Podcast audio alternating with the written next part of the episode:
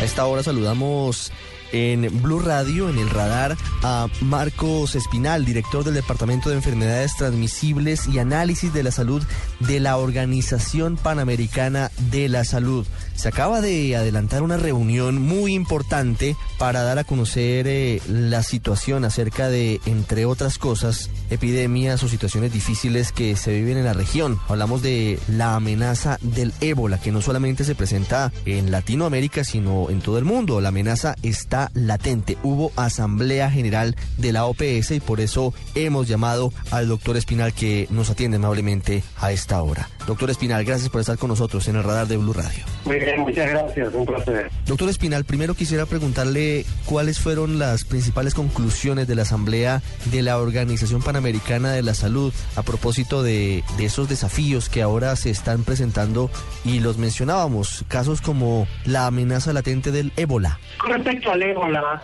la recomendación es continuar los preparativos eh, en las Américas, los cuales están, eh, se están haciendo preparativos basados en las capacidades básicas del Reglamento Sanitario Internacional, que consisten en cuatro recomendaciones principales. La primera, eh, eh, medidas de control y prevención de infecciones, todos los hospitales. Segundo, tener eh, unidades de aislamiento en caso de que se identifique un caso potencial de ebola, poder aislar ese caso inmediatamente. Tercero, identificar los contactos de ese caso potencial para poder aislarlos, para poder observarlos por unos 21 días, ya que debe haber un periodo de incubación de 2 a 21 días. Y cuarto, educación y comunicación a la población eh, eh, real. El ébola no se transmite por el, aire, el ébola no se transmite por los mosquitos, así que la clave es aislamiento rápido de cualquier afectado e identificación de los contactos para observarlos, a ver si desarrollan signos y síntomas.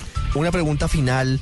Doctor Marcos Espinal, agradeciéndole estos minutos con los oyentes del radar de Blue Radio. Para los oyentes en Colombia, ¿cuál es la probabilidad de que el ébola llegue, por ejemplo, a un país como el nuestro, un país tropical, pero que queda por lo menos a 24 horas en avión de las costas de los países de África Occidental, que son los más afectados por el ébola.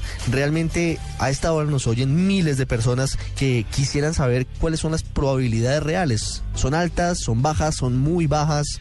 ¿Cuáles son?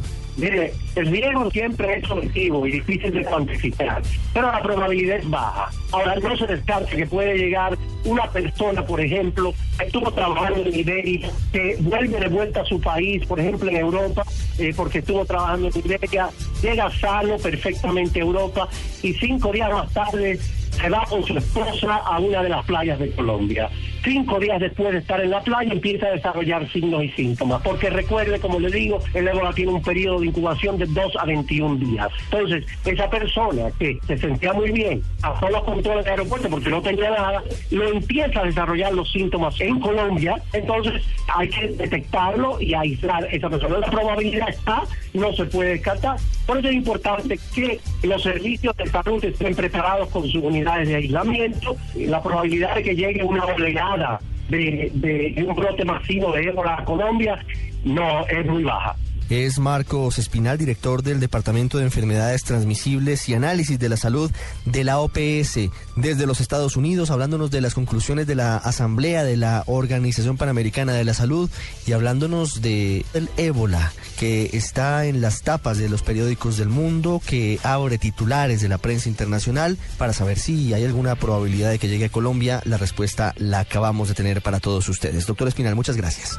Gracias y recordar que la probabilidad de que llegue a Colombia es muy baja en masa. Que llegue un caso, eso puede dar, pero una probabilidad de un brote muy elevado eh, es baja la probabilidad.